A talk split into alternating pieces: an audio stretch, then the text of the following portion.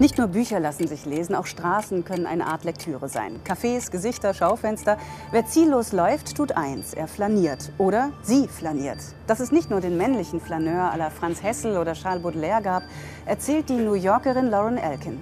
Sie selbst durchstreift mit Hingabe Städte und hat sich auf die Suche nach historischen Vorbildern gemacht.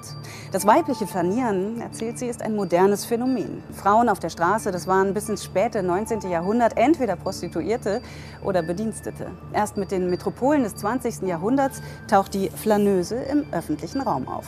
Lauren Elkin geht ihr sprachlich elegant dahinschlendernd nach. Etwa Virginia Woolf durch London, Joan Didion durch New York. Die Spaziergängerin ist gleichsam Beobachterin und Beobachtete, erobert die Stadt mit ihren Sinnen und stellt sich dabei selbst zur Schau.